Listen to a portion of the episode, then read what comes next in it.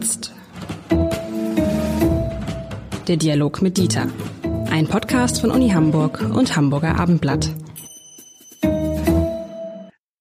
Herzlich willkommen. Mein Name ist Lars Heider und wenn Sie wissen wollen, wie das ist, wenn ein Wissenschaftler und ein Journalist sich unterhalten über Themen, die Wissenschaftler und Journalisten gemeinsam betreffen, dann sind Sie hier richtig, denn ich spreche mit Dieter Lenzen, Wissenschaftler, Pädagoge, Philosoph, ehemaliger Präsident der Uni Hamburg, irgendwie vor allen Dingen aber ein schlauer Mensch, ein schlauer Kopf. Und von, von diesem schlauen Kopf, lieber Herr Lenzen, kommt der Themenvorschlag. Wir machen immer so ein Ping-Pong. Ne? Mal hat der eine Idee, eine Idee, worüber wir sprechen können, mal hat der andere eine Idee. Und diesmal hatten Sie die Idee. Und ich, ich dachte, was ist mit dem Lenzen los? Denn die Frage ist, verkürzt, machen Kleider Politiker? Also übersetzt klingt das danach, als ob die Talente sagt, Politiker sind schlecht angezogen, zu gut angezogen, müssen anders angezogen sein. Das ist ja eine, eine Oberflächlichkeit, die ich von Ihnen gar nicht kenne, lieber Herr Lenzen. Was ist da passiert? Sich vor Augen führt, dass ähm, Kommunikation unvermeidlich ist und dass wir auch mit unserem Körper kommunizieren, dann kommunizieren wir natürlich auch mit der Kleidung, denn wir sitzen ja nicht nackt herum. Ja. Äh, mit anderen Worten, ähm, Menschen, die äh, genau wissen, warum sie was anziehen, zum Beispiel Anlasskleidung für bestimmte Zwecke, wenn man irgendwo ist, ähm, haben eine höhere Wahrscheinlichkeit, erfolgreich zu sein mit dem, was sie gerade vorhaben, weil mit der Kleidung äh, Konnotationen verbunden sind, also Assoziationen der Betrachter, ähm, die äh, mehr oder weniger Vertrauen signalisieren beispielsweise. Man hat Experimente gemacht, äh, daran kann man das sehen, ähm, mit Arztkitteln. Das heißt, äh, man hat ähm, äh, Personen eine Kommunikation mit Patienten machen lassen, die einen Arztkittel hatten und keinen hatten, in im Übrigen vergleichbaren Settings. Mhm. Und selbst die Personen, die dann so aussahen, als ob sie Ärzte sind und gar keine äh, Experten waren, denen wurde mehr zugetraut, dass sie das Richtige sagen, als solchen, äh, die tatsächlich die Ärzte waren, aber in Straßenkleidung herumliefen. Und äh, das zeigt, äh, dass äh, offenbar ähm, bestimmte Erwartungen verbunden sind mit der Kleidung des anderen, die er mir da zeigt. Und, äh, Was heißt das für Politiker? Welche Erwartungen habe ich? Weil es gibt ja keine Uniform für Politiker. Es gibt keine Uniform mehr, vielleicht. Ich bin aber nicht ganz sicher, ob Sie recht haben. Äh, die Uniform männlicher Politiker war ja äh, seit dem Beginn der Bundesrepublik, davor waren es ja eher Uniformen in der Nazizeit, die äh, Uniform der männlichen Politiker war dunkler Anzug, Schlips. Ja. Also eine traditionelle Kleidung, die in der Mitte des 19. Jahrhunderts entstanden ist, als äh, eine Transformation des Halstuchs. Halstücher hatten ja eine Funktion, Schweiß aufzufangen und Staub abzuhalten. Das war dann nicht mehr der Fall, aber man hat das deswegen dann auch sozusagen zu einem Epitheton machen können, wo man sagt, dies ist ein Bürger, der hat einen Schlips um. Ein bürgerliches Kleidungsstück, auch der Anzug. Ähm, also mit anderen Worten, wir tragen auch ein Stück Geschichte äh, mhm. mit uns herum, je nachdem, wie wir uns kleiden. Und Krawatte hieß auch immer, das ist irgendwie eine Stufe über dem Arbeiter zum Beispiel, ne? Ja, das ist äh, eben auch das zweite Moment, nämlich die äh, Bezeichnung von Rängen über die mhm. Kleidung. Also nicht von Schulterstücken, sondern von Rängen. Ich gehöre hier zu der Bürgerschicht und die anderen gehören zu irgendwas anderem, Proletariat. So. Ähm, das hat sich aber aufgelöst. Trotzdem würde ich sagen, es gibt eine Uniform. Äh, wenn ich äh, das Abendblatt mir anschaue von heute, mhm. so ist äh, Robert Habeck abgebildet. Ähm, und er hat ein Sakko an und darunter ein ziemlich gutes weißes T-Shirt. Ähm, und zwar ein solches, was kein Unterhemd ist, sondern ein T-Shirt ist. Ähm, diese Art der Kleidung oder eben ein offener weißer Kragen ist inzwischen eine neue Uniformierung der männlichen Politiker. Angefangen damit hat ja äh, Schröder und dann durch Gabriel abgelöst, wo dann das plötzlich sich breit machte, dass zunächst SPD-Politiker keine Schlipse mehr trugen. Es mag sein, dass das als Signal gedacht war. Mein persönlicher Verdacht ist der, dass in diesen Ämtern man zunehmend der Hals immer dicker wird und man immer neue Hemden kaufen muss. Dann lässt man sie lieber auf und hat keine Krawatte. Ein böser. Und interessanterweise ist es ja bei den Grünen genau umgekehrt gewesen. Das ist ja, wenn wir über einzelne Politiker und ihre Kleidung sprechen, ist Robert Habeck für mich ein schönes Beispiel. Denn Robert Habeck, das war immer der, der coole, der stylisch gekleidete Politiker. Auch ein Politiker, der sich so inszeniert hat, dass er sein gutes Aussehen durchaus benutzt hat, ne? was ja auch nicht verkehrt ist. Gutes Aussehen ist nichts, äh, wessen man sich nicht benutzen darf, glaube ich auch als Politiker nicht. Aber, und jetzt kommt es nämlich, eigentlich habe ich Robert Habeck nie, nie, nie mit Krawatte gesehen. Und das erste Mal habe ich ihn mit der Krawatte gesehen bei seinen ersten Auftritten als Bundeswirtschaftsminister.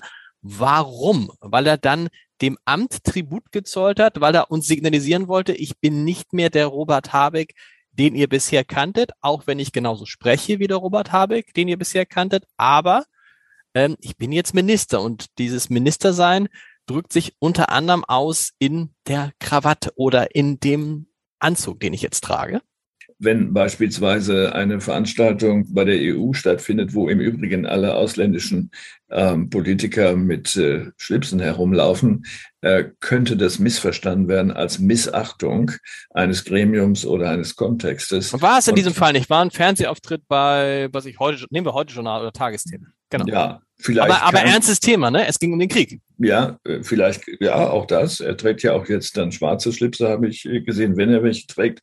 Ähm, mit anderen Worten, ähm, es kann sein, dass äh, vorweg etwas gegangen ist und er dann nur schnell in das Interview hineinging. Das wissen wir ja alles nicht.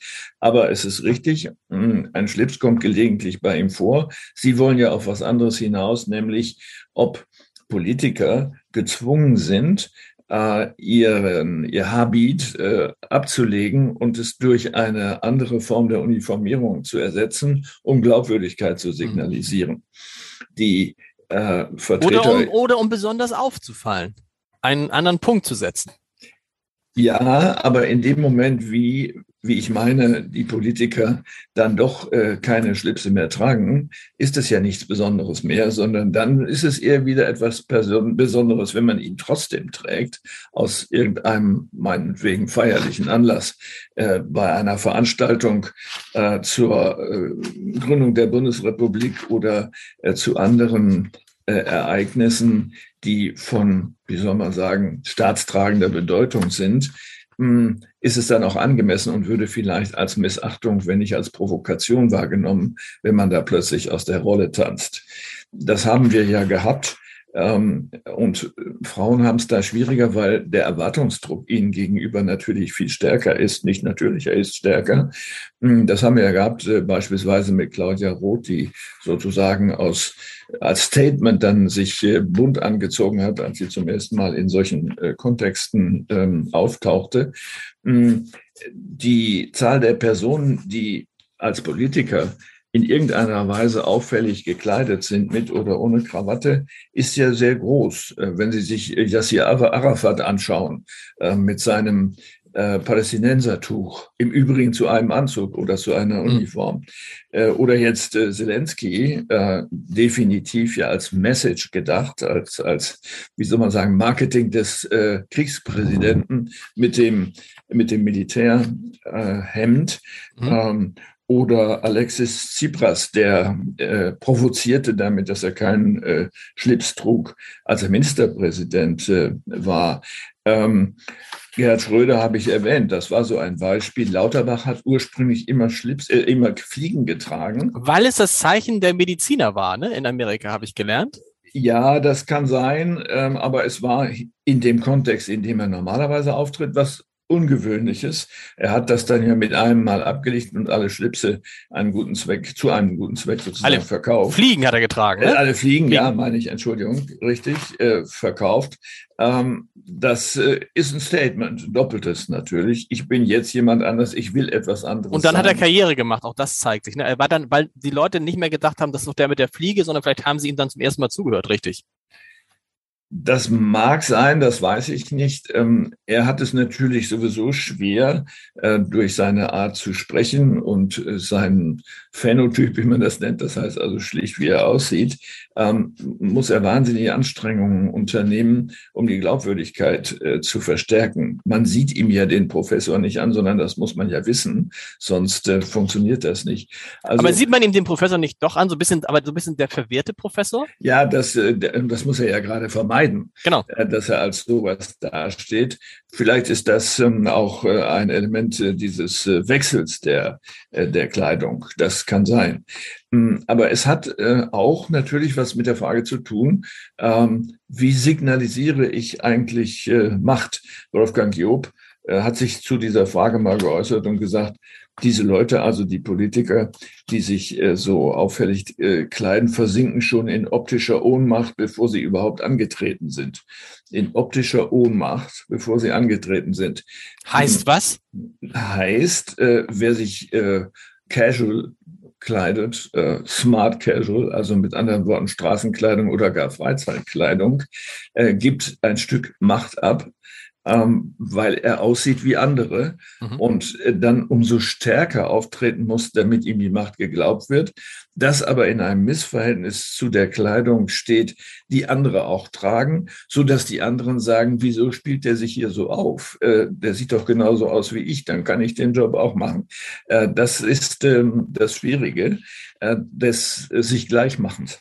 Also je das besser, das heißt, je besser man gekleidet ist, desto weniger überzeugend muss man sein.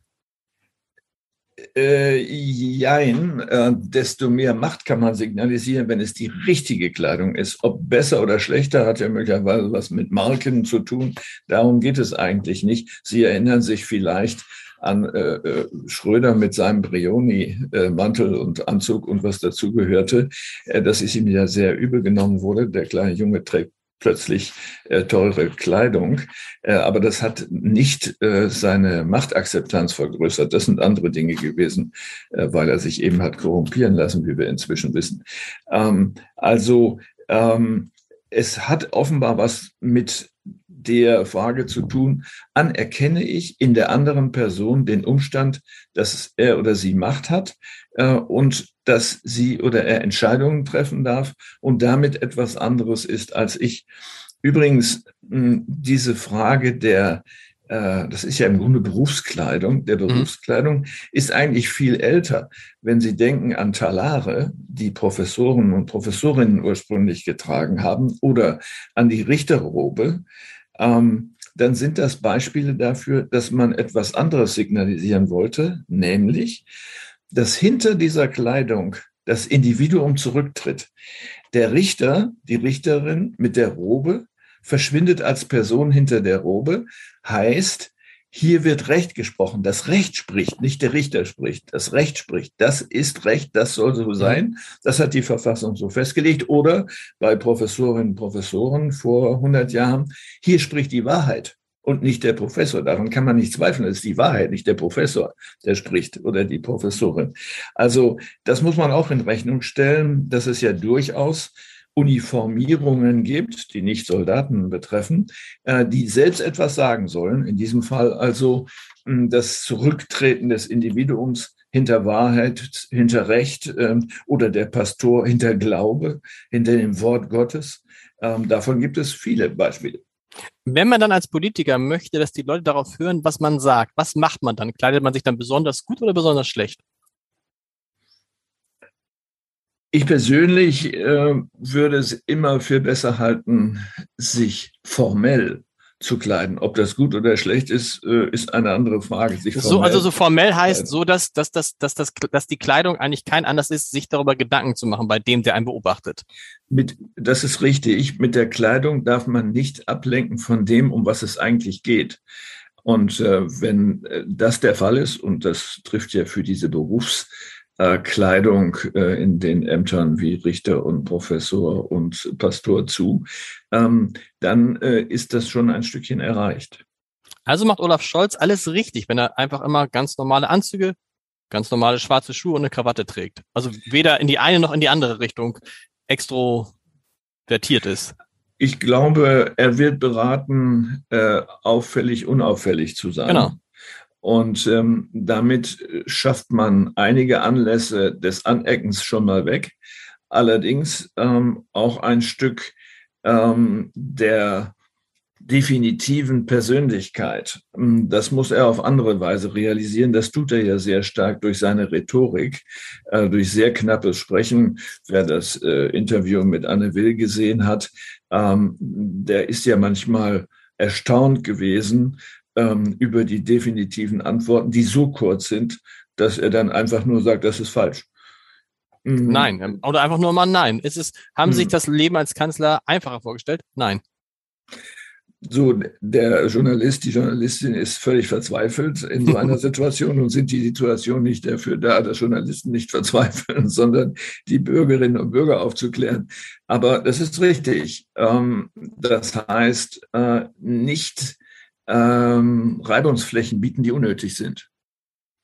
Angela Merkel hat das auch geschickt gemacht, weil sie eine eigene Uniform erfunden hat im Laufe ihrer 16 Jahre. Ne? Ja, die hat sie nicht selbst erfunden, sondern also, das war ein schwieriger Beratungsprozess, ähm, diesen Weg zu gehen, gegen den sie sich auch gewehrt hatte. Ich kenne die Anfänge ein bisschen. Ähm, Erzählen Sie, das ist interessant. Jetzt können, ja, Sie, es, jetzt können Sie es erzählen. Ja, aber das würde ich jetzt in der Form nicht sagen. Aber oh. es gab, äh, es gab äh, schon eine definitive Beratung ähm, im Vorfeld der ersten Wahl, äh, wie man das Problem der Frisur löst, wie man das Pro äh, Problem der Kleidung löst, äh, was sehr schwierig war, weil sie sich dagegen wehrte. Mhm. Mm, und ähm, das ist ein längerer Prozess gewesen. Zu Unrecht wehrte aus Ihrer Sicht? Sie wehrte sich zu Unrecht? Ja, ähm, aus Ihrer Rolle verständlich nach dem Muster, es ist doch wichtig, was ich sage, nicht wie ich aussehe äh, und schon gar nicht, wie ich als Frau aussehe. Das kann ich gut verstehen, ist auch äh, lobenswert auf der einen Seite, aber so funktioniert die Welt eben nicht. Und äh, man muss dann auch sehen, man sendet Nachrichten mit der Kleidung mh, und hat sie dann ihren eigenen Stil gefunden mit verschiedenen farbigen Sakkos. Ähm, und das ist dann ja irgendwo auf einen Wiedererkennungswert geworden. Erzählen Sie mal von diesem langwierigen Prozess. Was waren dann denn da die Klippen? Na, die Klippen sind, glaube ich, äh, letztlich protestantischen Ursprungs. Mhm. Wenn man bedenkt, dass sie aus einem Pastorenhaushalt kommt, wo das Individuum, wir haben eben gesprochen über den Pastor, die Pastorin, die sich hinter dem Talar als Individuum äh, klein macht sozusagen, äh, dann heißt das ja, es ist egal, wie man aussieht. Man kann sich sogar verhüllen mit einem Talar. Wichtig ist das, was man tut. Mhm. Ob man gottgefällig handelt, ob man die Wahrheit sagt und so weiter. Und ihre Sorge war die, dass bei einer entsprechenden Ausstaffierung sie an Glaubwürdigkeit verliert. Das ist also das Umgekehrte zu dem Schlipsbeispiel, wodurch die Glaubwürdigkeit, weil angemessen, steigen mag oder man nimmt es an, dass sie steigen. Und das, da gab es ja auch eine Situation, ich erinnere mich an, als sie in Bayreuth mal dieses tief ausgeschnittene Kleid getragen hat, da war ja schon auf einmal dabei Aufregung in der Republik. Darf die Kanzlerin so in ein Konzert gehen? Äh, wir wissen in diesem Fall nicht, also ich zumindest nicht, wie das entstanden ist. Das war ja über auffällig, mhm. äh, ob da eine Beratung zugrunde gelegen hatte, wenn ja, eine falsche, oder ob ein Marketing-Spezialist meinte, sie muss auch mal zeigen, dass sie äh, bei einem solchen Anlass auch ein weibliches, eine weibliche Person ist, äh, oder ob es einfach nur ein Missgriff war. Äh, die Aufregung zeigt, ähm, dass die Menschen verwirrt waren und sich gefragt haben, was bedeutet das jetzt? Wir fangen ja sofort an zu deuten. Äh, wenn Sie jetzt herumlaufen mit einer gelben Hose und einem roten Hemd und das immer tun, dann fragen wir uns ja, was will dieser Chefredakteur uns sagen, dass er aus dem Ruder gelaufen ist, dass mhm. ihm alles egal ist. Ne? So und bei Professoren, Präsidenten und so weiter ist es ähnlich. Bei Professoren, Präsidenten und Wissenschaftlern aber ist, sag mal ehrlich, so mit Kleidung, hm. Ja, Sie haben recht. Äh, das ist ein Produkt der 70er Jahre. hm, noch bis in die Mitte der 70er Jahre hinein trugen Professoren für gewöhnlich einen Anzug und äh, einen Schlips, wenn sie Männer waren, äh, Frauen dann eher ein, ein Kostüm oder etwas in dieser Richtung, also etwas Geschäftsmäßiges. Hm, das hat sich dann radikal geändert im Rahmen der Studentenbewegung. Die mhm. ist die Ursache gewesen, äh, nämlich Konsumverzicht, sich nicht verführen zu lassen, zu bestimmten Formen sich zu kleiden, Individualität zuzulassen und zu zeigen äh, und überhaupt auch gegen Rituale und Konventionen zu sein. Wenn ich äh, zu einer Beerdigung gehe äh, in einem signalfarbenen Anzug, dann entstehen ja Fragen.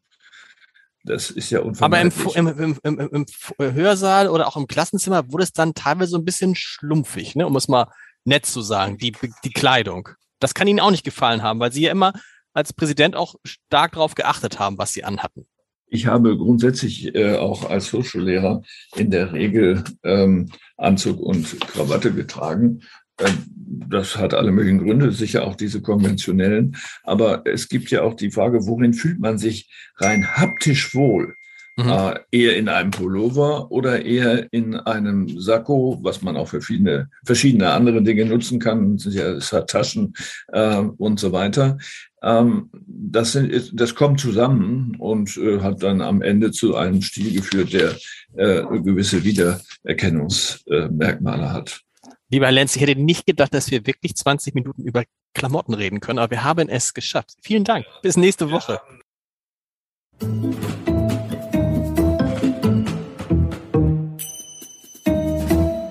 Weitere Podcasts vom Hamburger Abendblatt finden Sie auf abendblatt.de slash podcast.